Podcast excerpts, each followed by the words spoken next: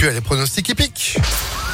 Impact FM, le pronostic épique. Avec le retour d'Alexis Cœur de Roi. Bonjour Alexis. Bonjour Phil, bonjour à tous, meilleurs vœux. Bonne année, plein de bonnes choses. Une année euh, pleine de 2 sur 4, de 3 sur 4, de 4 sur ce que vous voulez. Le quintet dans l'ordre. Mais ce serait bien, Bah mais oui. ce serait bien. Peut-être celui d'aujourd'hui qui nous emmène à Pau. Et Eh bien pourquoi pas pour bien démarrer l'année. Après le forfait du 12, ils seront 15 à s'élancer pour ce premier quintet de l'année.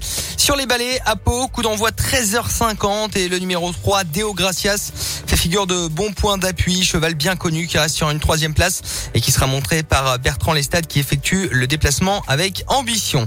Le 3 en tête, s'opposant lui le 9, Dilly Dancer qui reste sur trois podiums.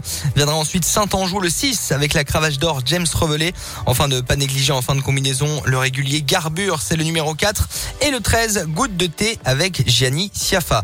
3 9, 6, 4 et 13 pour le quintet à Pau aujourd'hui sur les haies.